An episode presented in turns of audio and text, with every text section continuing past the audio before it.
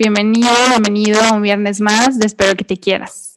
El día de hoy vamos a continuar con, con, un tema que ya hablamos un poco sobre él en episodios pasados, pero vamos a profundizar más en lo que es el duelo.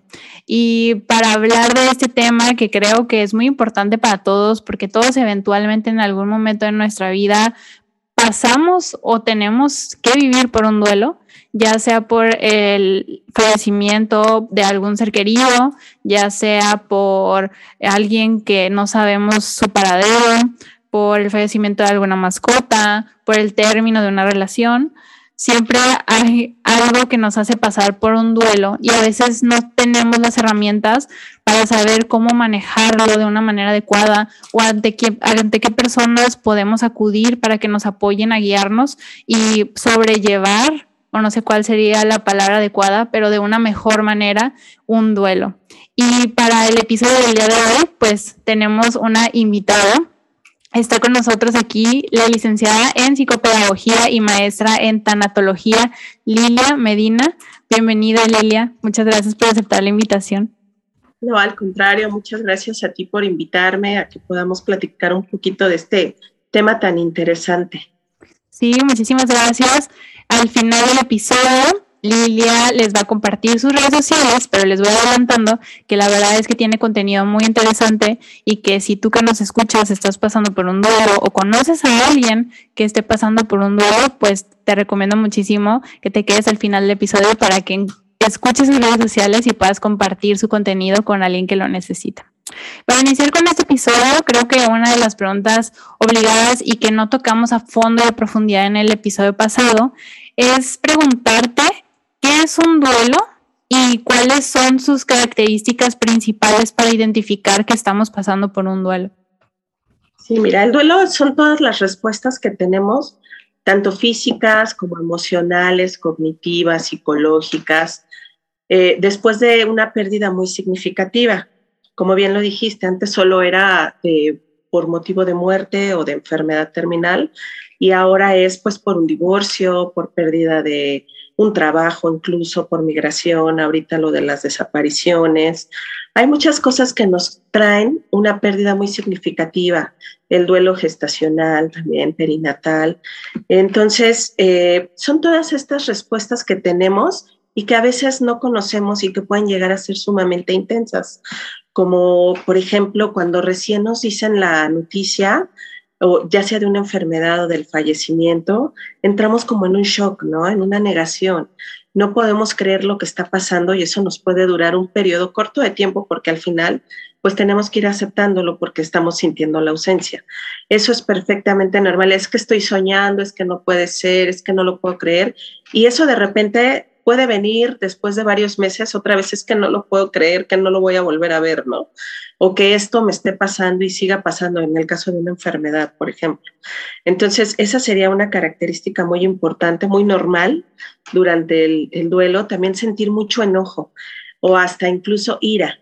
Las personas nos enojamos mucho por la situación, a pesar de que sabemos que nos vamos a morir, no estamos preparados del todo. Entonces, y nunca vamos a aceptar que se vaya un ser querido, sea mamá, papá, hijo, ¿no? Sobre todo cuando es un hijo que es algo antinatural, porque estamos a lo mejor, pues, preparados, entre comillas, para la muerte de un padre por la edad, por esto, ¿no? Pero si es un hijo, un niño, alguien joven, duele y cuesta trabajo, o de la manera en la que sucede también cuesta trabajo aceptarlo y eso nos trae mucho enojo, mucho enojo a veces con nosotros mismos por cómo actuamos o cómo no actuamos, eh, enojo también ante Dios o ante nuestro Ser Supremo porque nos manda este tipo de cosas o porque no nos hace el milagro.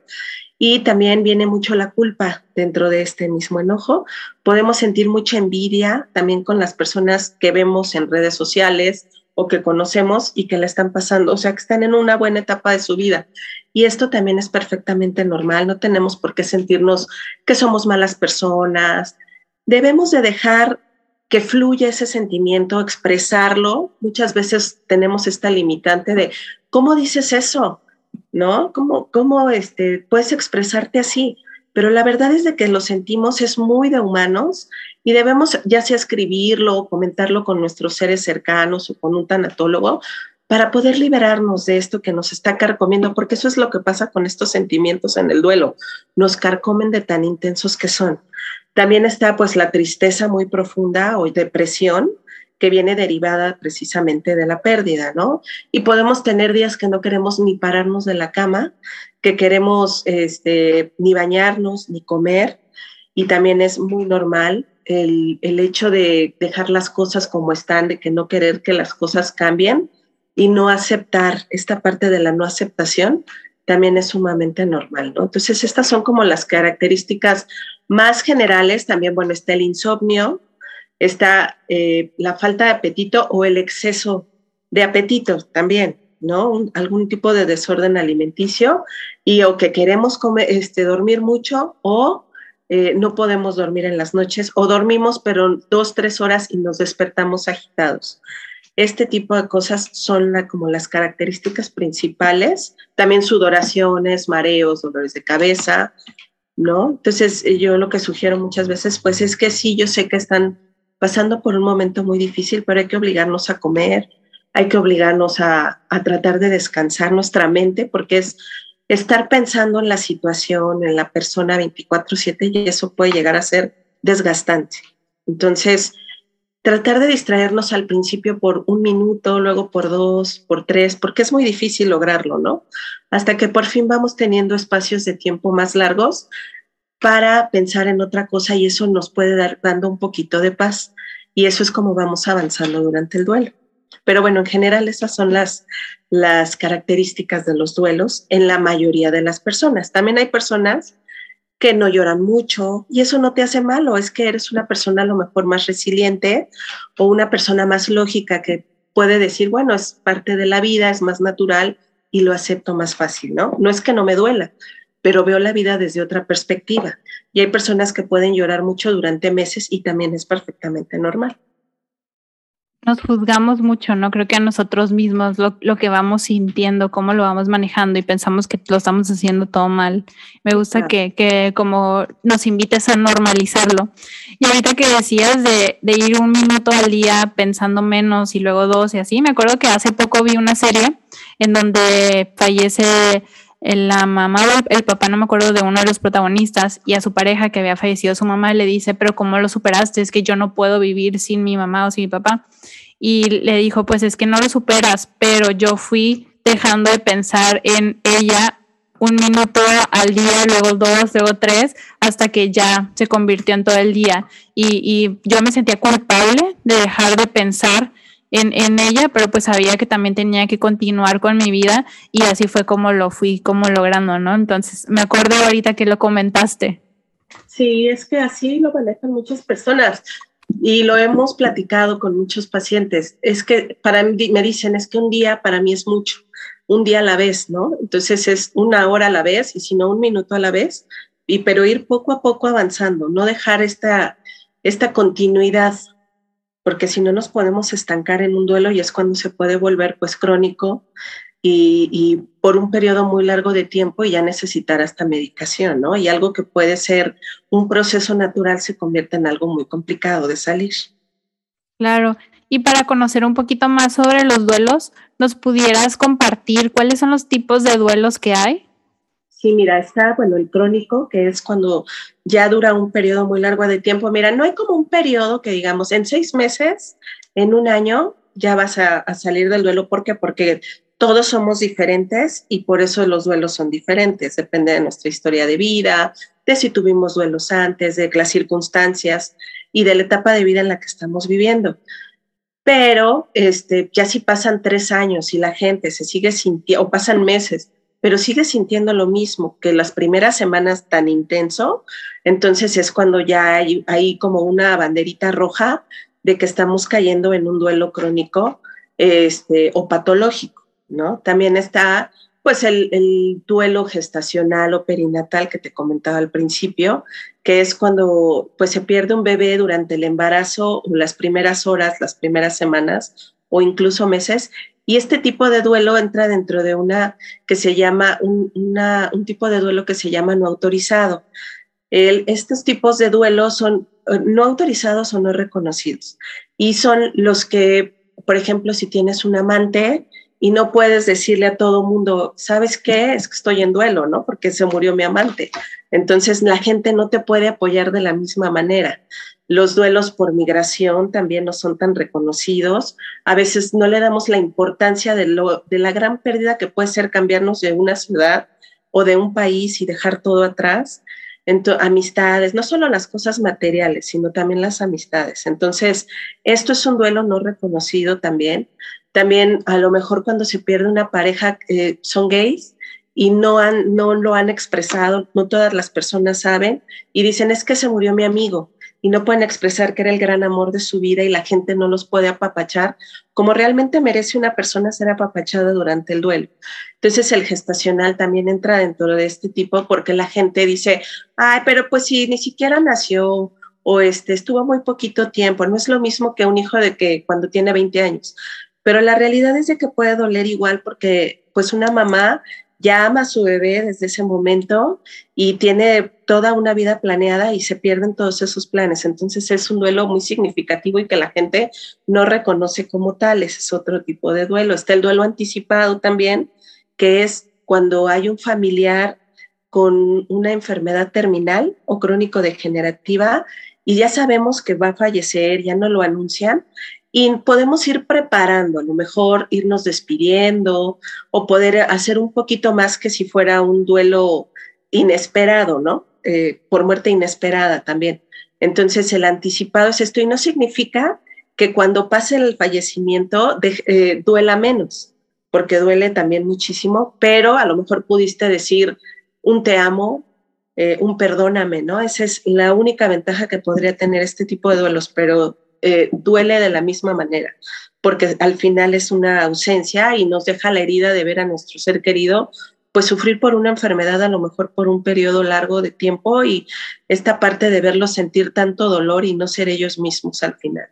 Y también está el, el duelo por, ay, se me fue ahorita, pero es este, ah, por suicidio también este tipo de duelo entra también dentro de los no reconocidos y puede llegar a ser muy intenso porque quedan muchas dudas, muchas culpas y entonces se hace muy intenso y puede durar un periodo más largo de tiempo este tipo de duelo eh, por suicidio también. Entonces creo que a grandes rasgos esos serían los diferentes tipos de, duelo. Bueno, entra pues de mascota, que también a veces la gente dice, ay, pero pues si era una mascota.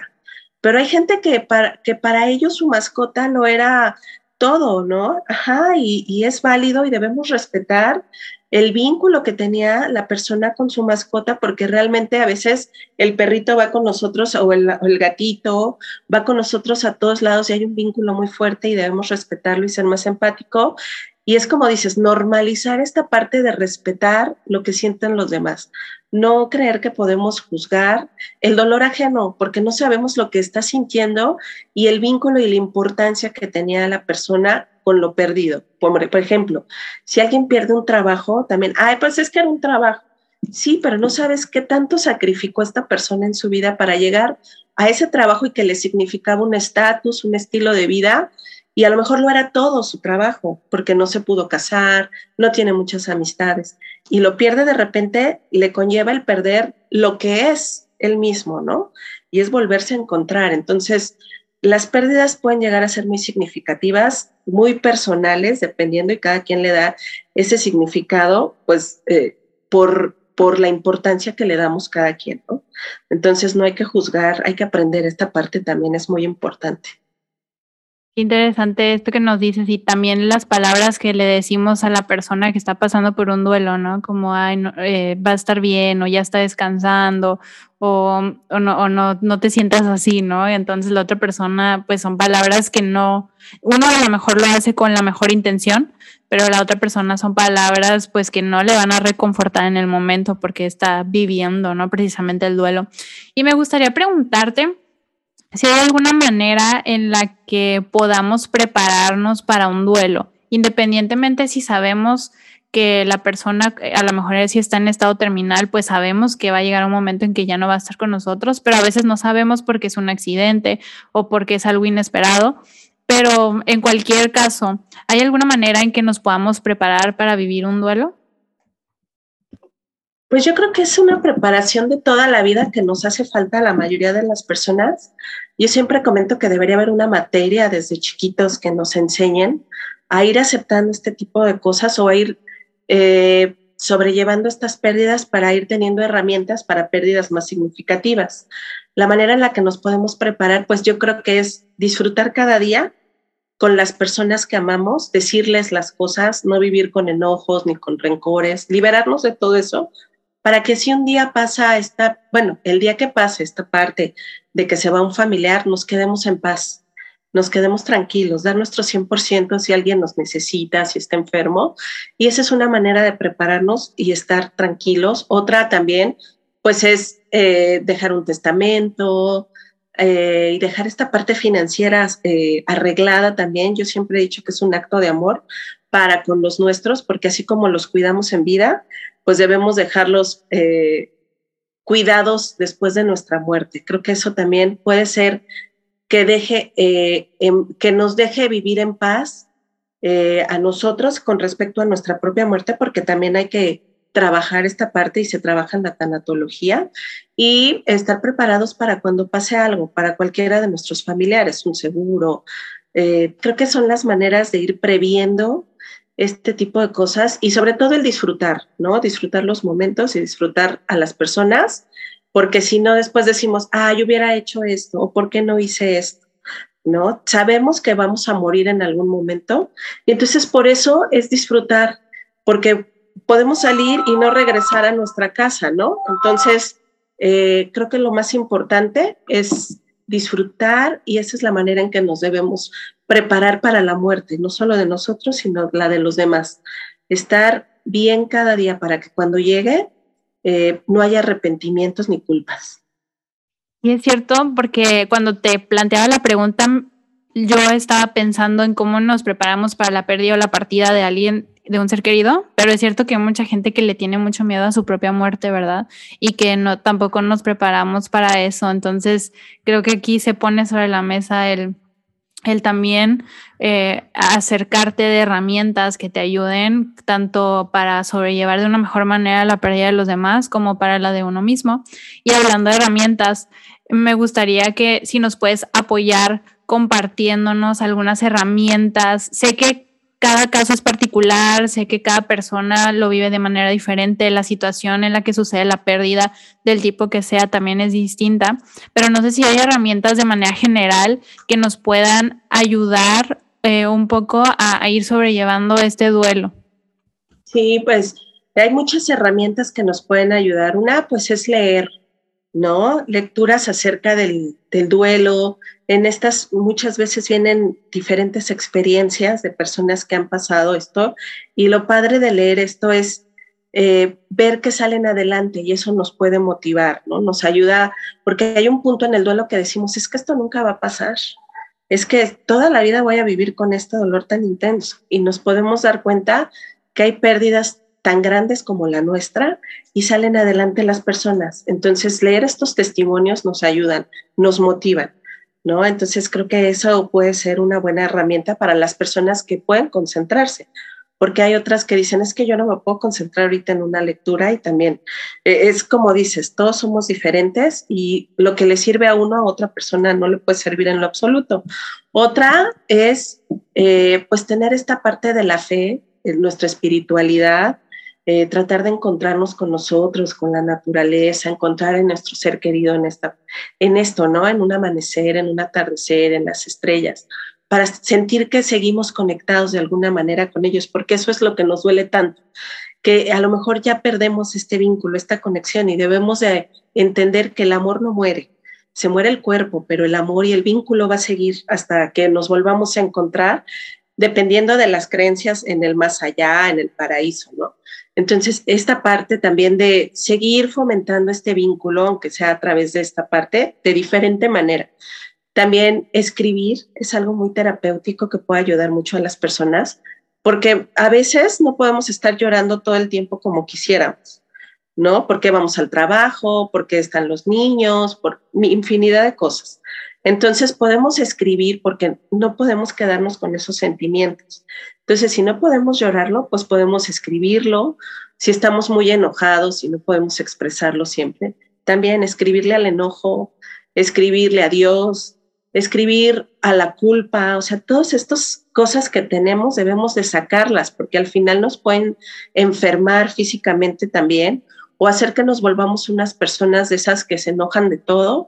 Y yo creo que el objetivo es eh, los años que nos quedan, eh, vivir en paz y vivir, eh, aprender de este dolor que es disfrutar cada día, ¿no? Porque todo se acaba, se puede acabar de un momento a otro. Entonces, tratar de volver a sonreír, que al final es lo que a lo mejor a nuestro ser querido le gustaría en caso de que el duelo sea por fallecimiento, si es parte también de la creencia. Entonces, el escribir es muy, muy terapéutico para muchas personas, escribir la experiencia, ¿no? También buscar grupos de apoyo eh, de duelo, hay de duelo específico a lo mejor por COVID o por suicidio, por hijo, ¿no? Entonces también esto ayuda mucho porque es como con el libro, el escuchar historias de personas que aparte están viviendo el mismo dolor nos ayuda a no sentirnos solo y nos ayuda a sentirnos comprendidos, porque a veces sentimos que nuestra familia, nuestras amistades, después de un periodo de tiempo no nos comprenden que seguimos en nuestro dolor tan grande y dicen, ay, pero si ya pasaron unos meses, ya también tú, ¿no? Entonces es, bueno, pero es que tú no sabes cuánto dolor siento todavía, o sea, y no es que yo quiera de verdad estar sintiendo esto, es que es poco a poco, para mí no es tan fácil, es que tu hermano ya salió y tú no. Bueno, pero mi hermano es muy resiliente, yo no, yo soy mucho más sensible. Entonces, al buscar un grupo de apoyo de duelo, entonces nos sentimos más identificados, podemos expresarnos, pues que a lo mejor con la familia, porque nos dicen esta parte que bien dijiste hace rato de, es que si, si no lo estás dejando descansar, ¿no? Y eso es muy dañino realmente, porque ni sabemos si es cierto si los dejamos descansar o no, y le estamos eh, limitando su expresión de su sentimiento a la persona, ¿no? Entonces, yo entiendo que es de buena intención porque a la gente no le gusta ver sufrir a sus familiares y ya quieren verlos bien, pero no pueden estar bien porque pasó algo muy fuerte en su vida y tenemos que entender que debemos ser pacientes con ellos hasta que logren sanar poco a poco y que a lo mejor no vuelven a ser la misma persona que eran antes, porque hay un antes y un después de la pérdida. Y muchas personas llegamos a cambiar mucho nuestra, no nuestra esencia, pero sí nuestras manera, nuestra manera de ver la vida y nuestra perspectiva. Uh, incluso hasta físicamente hay personas que cambian porque bajan mucho de peso o se cambian de trabajo, no se hacen muchos cambios en su vida, ¿no? Entonces, eh, debemos de ser muy pacientes en esta parte. Entonces, el Escribir es una herramienta muy poderosa. El hacer un álbum de fotos también ayuda. Hay personas que no pueden al principio ver fotos, pero conforme pasa el tiempo es bonito hacer un álbum y no es un álbum nada más de pegar fotos, sino escribir pensamientos o escribir el momento que se vivió en la foto.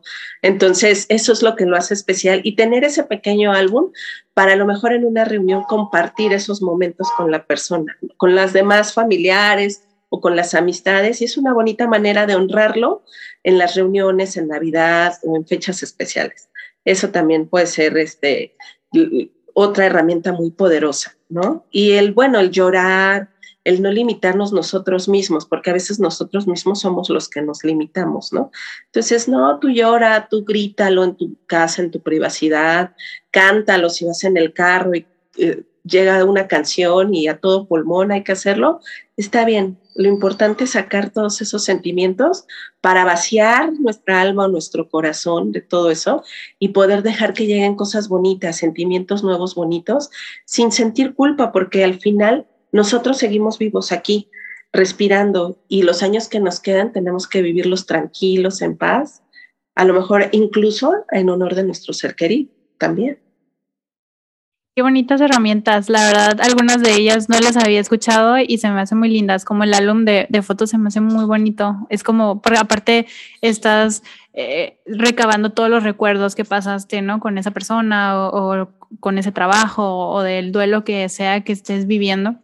Y como anécdota personal, eh, digo, yo he tenido pérdidas, mi papá falleció, mis abuelitos, pero recientemente una de las últimas pérdidas fue una mascota que quería muchísimo, de, como un hijo, ¿no? hay, hay personas que los vemos así. Y fue, fue muy doloroso, fue muy difícil para mí, la verdad. Y una, algo que me, que me sirvió mucho fue como tratar de verlo desde la gratitud, porque a veces decía, ay, pero apenas tenía ocho años, todavía le faltaban muchos años por adelante, fue por una enfermedad y no es justo y como el, el como no estar conforme, ¿no? Con la situación, pero luego trataba de, de, parar esos pensamientos y, y, mejor enfocarme en agradecer que fueron ocho años con los que pudimos compartir, que nos conocimos, que, la verdad pues pasamos muchos momentos muy bonitos juntas y, como enfocarme más en este lado eh, positivo o, o, agradeciendo, ¿no? El, habernos conocido y, la verdad me ayudaba, me ayudaba como a cambiar los pensamientos que aún así seguía siendo muy doloroso y aún así seguía siendo muy triste y sí tuve como dos días de no salir de mi casa y estar como viviendo este duelo, pero, pero a mí como herramienta me ayudó mucho como el parar a veces ciertos pensamientos que sí los escuchaba, pero luego como buscar ese lado de gratitud con los que podía enfocarme más. Entonces, digo, una herramienta también que, que yo utilicé y les comparto aquí, ¿no? Claro, y es, es, muy valiosa también, sobre todo lo que te decía de la perspectiva, ¿no? Cambiaste tu perspectiva hacia la gratitud y te ayudó a veces al principio el dolor es muy grande, pero conforme va pasando podemos llegar a este punto y agradecer que esa persona estuvo en nuestra vida o esta mascota estuvo en nuestra vida y todo el aprendizaje y enseñanza y lo que hoy somos gracias a su paso en nuestra vida, ¿no? Sí, todo lo que me enseñó exactamente, porque aunque haya sido un ser muy pequeñito, pues me enseñó muchas cosas. Y um, hablando del duelo, ¿cómo vivir un duelo? ¿Cómo le hacemos? Cuando ya estamos pasando por la situación. Hay una manera de hacerlo mejor, hay una manera de poder sentirnos pues más contenidos apoyados o, como, como con sentimientos más no quiero decir positivos o negativos porque todos los sentimientos son válidos, pero con sentimientos que nos hagan sentir mejor y, y no nos estanquen, ¿no? ¿Hay alguna manera de cómo vivir un duelo a, pesar de que, como ya comentamos, pues todas las personas, las personas somos de, de distinta de manera? Sí, mira, una manera es eh, buscando, haciéndonos, primero haciendo una lista de tareas, ¿no? De cosas que puedo hacer realistas durante el día, porque al principio no tenemos ganas de muchas cosas. Entonces, pues es obligarnos, a lo mejor son dos tareas al día y podemos empezar con una tan sencilla como bañarnos, pero estando en el duelo puede ser titánico. Cambiarnos, este, si es que no tenemos que ir al trabajo, ¿no? Otra es ir al trabajo y comer. Y, y plantear, hacerlas a la semana, por ejemplo, y irlas palomeando y eso nos va a hacer sentir bien que vamos logrando cosas por nosotros mismos, ¿no? Pegarlas en el espejo, en el refri, en algún lugar y, e ir aumentando poco a poco. A lo mejor el primer mes no puedo, pero poco a poco ir aumentando y ahí vamos viendo nosotros que vamos avanzando y que sí logramos, aunque sea cositas muy pequeñas, pero que son muy significativas cuando nos sentimos mal, porque de verdad es un esfuerzo titánico salir, salir, bañarse, el trabajo, sonreír, este, cuando estamos tan tristes porque realmente sentimos que perdimos o realmente perdimos nuestro sentido de vida. Entonces, es, esto puede ser muy bueno, hacer nuestra lista. Otra es, eh, mucha, a mucha gente le ayuda buscar una obra eh, de caridad o una obra social que ayude a sentirse productivo y que pueda ser, por ejemplo, si perdiste a un niño, pues ir a ayudar a otros niños, ¿no? Que tengan a lo mejor una enfermedad que padecía. Este, hacer una página de Instagram que informe, ¿no? Eh, ayudar, eh, si estuviste mucho tiempo en el hospital afuera, eh, ayudar a la gente que está afuera llevándoles un día comida. Y no tiene que ser una obra de caridad que se convierta en algo de cada ocho días. Con una vez que lo hagas en honor a tu ser amado, también te ayuda a salir adelante, a sentir que estás haciendo algo por esta persona. ¿no? También escribirle cartas a ese ser querido también puede ayudarnos, como te decía, mantener ese vínculo que de alguna manera no queremos que se rompa, porque parte del, de superar el duelo, mucha gente dice, es que me da miedo olvidarlo, ¿no? Eh, pero no, lo vamos a olvidar. Entonces, lo que debemos de, de minimizar es el dolor. Entonces, pues es escribirle a este ser querido y enviar esa carta al cielo este, con un globo o ponerla en la tumba, en la cripta, ¿no? En las cenizas, si las tenemos todavía en casa. Y esas cosas nos van ayudando a nosotros a ir cada día superando el duelo. Es ir haciendo una cosita cada día.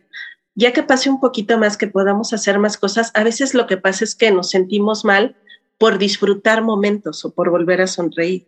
Entonces es, bueno, hoy me voy a permitir ir y probar ese nuevo helado, ese sabor de helado que tantas ganas he tenido, ¿no?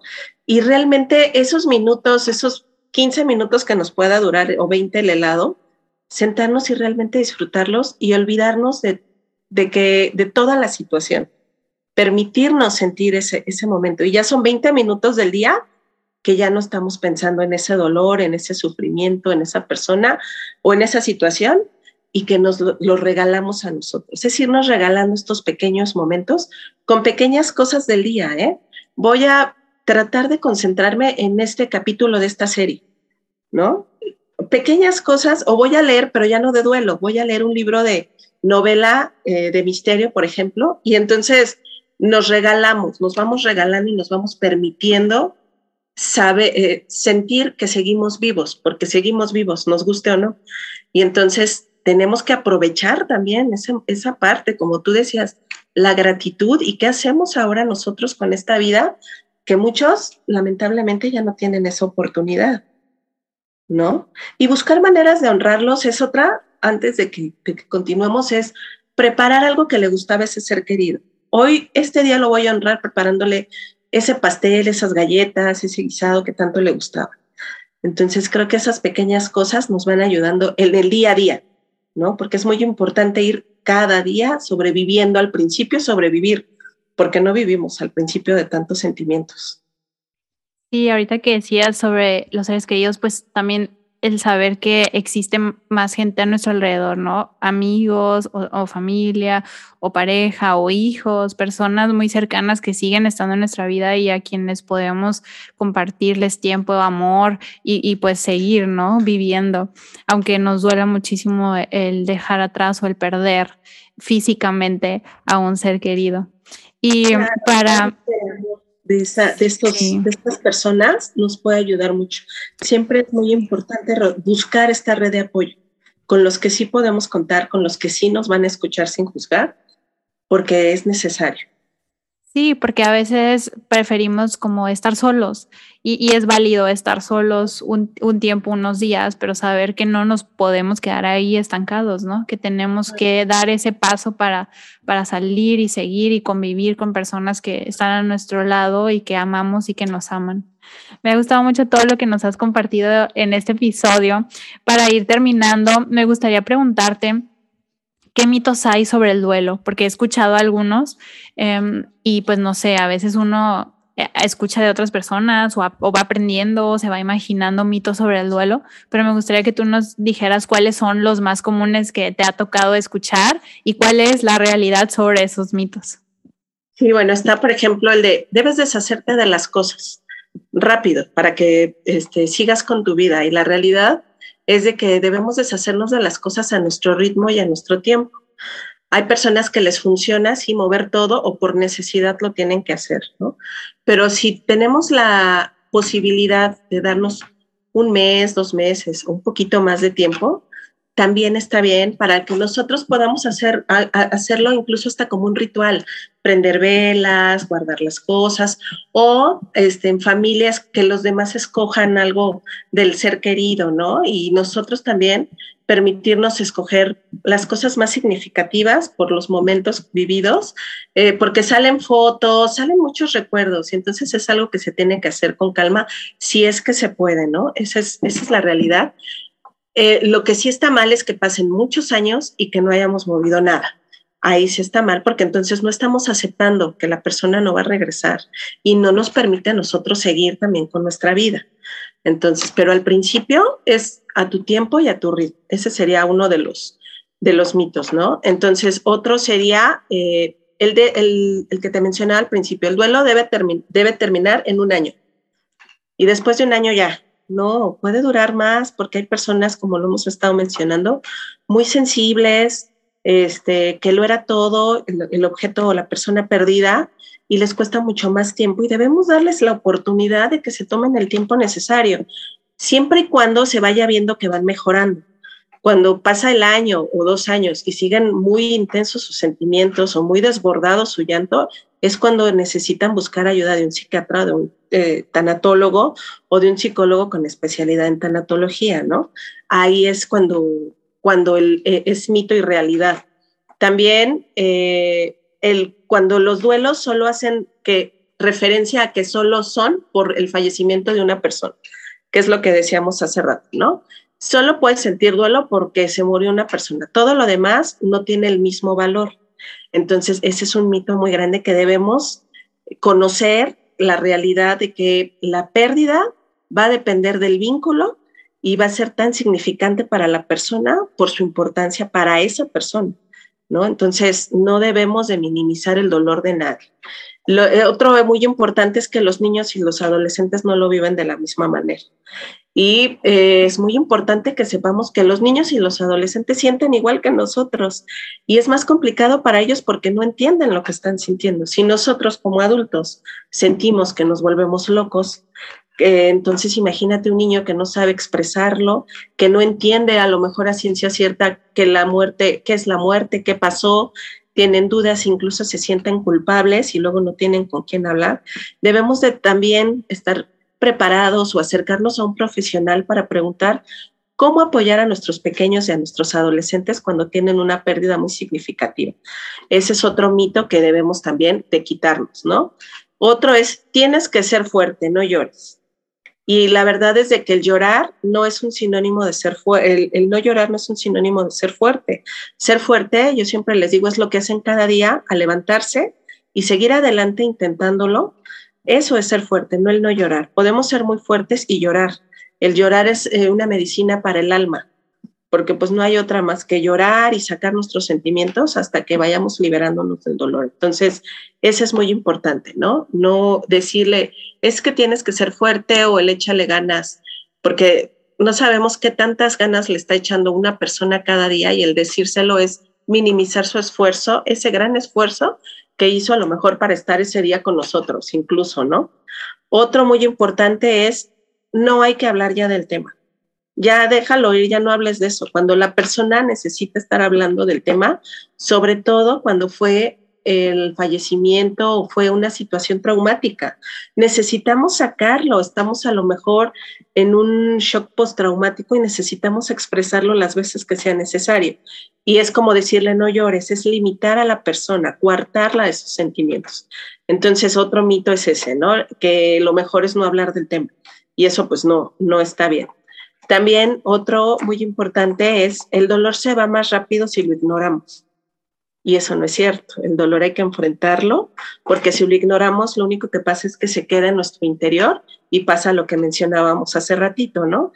Que se convierte en una enfermedad. Hay personas que luego están todo el tiempo enfermándose de gripa, de la garganta, este, o enojándose todo el tiempo. E, y eso es, ¿no? Por ignorar por decir, no, no, no pasó nada, seguimos adelante, estoy bien. No, sí pasó y no estás bien. Y se vale no estar bien y se vale pedir ayuda. Entonces creo que esos serían de los mitos más significativos o importantes. Y no, a veces queremos hacernos como los fuertes o a lo mejor si es el padre, familia o no sé, alguna figura importante, te quieres hacer el fuerte y dejas de lado tu dolor. Entonces, no me acuerdo si la palabra es somatiza o no recuerdo la palabra, pero en alguna enfermedad o, o en algo, ¿no? Que puede llegar a afectar en tu salud. La verdad, Lilian, es que me ha encantado la plática que hemos tenido el día de hoy. Se me ha hecho súper interesante. Creo que yo he aprendido y espero que las personas que están escuchando este episodio también hayan aprendido muchas cosas. Eh, muchísimas gracias por tu tiempo. Me encantaría que si hay alguien que nos escucha y esté pasando por un duelo o conoce a alguien que está pasando por un duelo, ya sean niños, ya sea personas adultas, ya sean adolescentes, por una pérdida de trabajo, por una pérdida de una relación, por una pérdida de un ser querido, te pueden contactar para que puedas tú brindarles más herramientas para llevar esto de una mejor manera. ¿Nos puedes compartir tus contactos, tus redes sociales? Sí, eh, estoy como tanatología y psicopedagogía integral, tanto en Facebook como en Instagram, en Twitter. Entonces, ya ahí vienen mis números. Entonces, eh, ahí, ahí con mucho gusto. Igual aquí en la información del episodio, en las cajitas de descripciones, en la red, en las eh, plataformas de podcast y en YouTube les vamos a dejar también la información para que puedan contactar a Lilian. Y digo, si no han sufrido un duelo o si no están pasando por un duelo o no han sufrido una pérdida, de todas formas vayan a seguirla para que como comentábamos al, al inicio del episodio, pues nos vayamos preparando para todo esto que todos en algún momento de nuestra vida pasamos. Muchísimas gracias muchísimas gracias por, por aceptar la invitación. Y pues, sí, no, muchas gracias, la verdad me encantó. Y bueno, así es como llegamos, hemos llegado al final de este episodio. Ya sabes que puedes escuchar el podcast en todas las plataformas como Spotify, Apple Podcast, Google Podcast, Anchor, Amazon Music y puedes verlo también en video en YouTube. Nos vemos el próximo viernes con un nuevo tema y ya sabes que espero que te quieras. Bye. Bye. Gracias.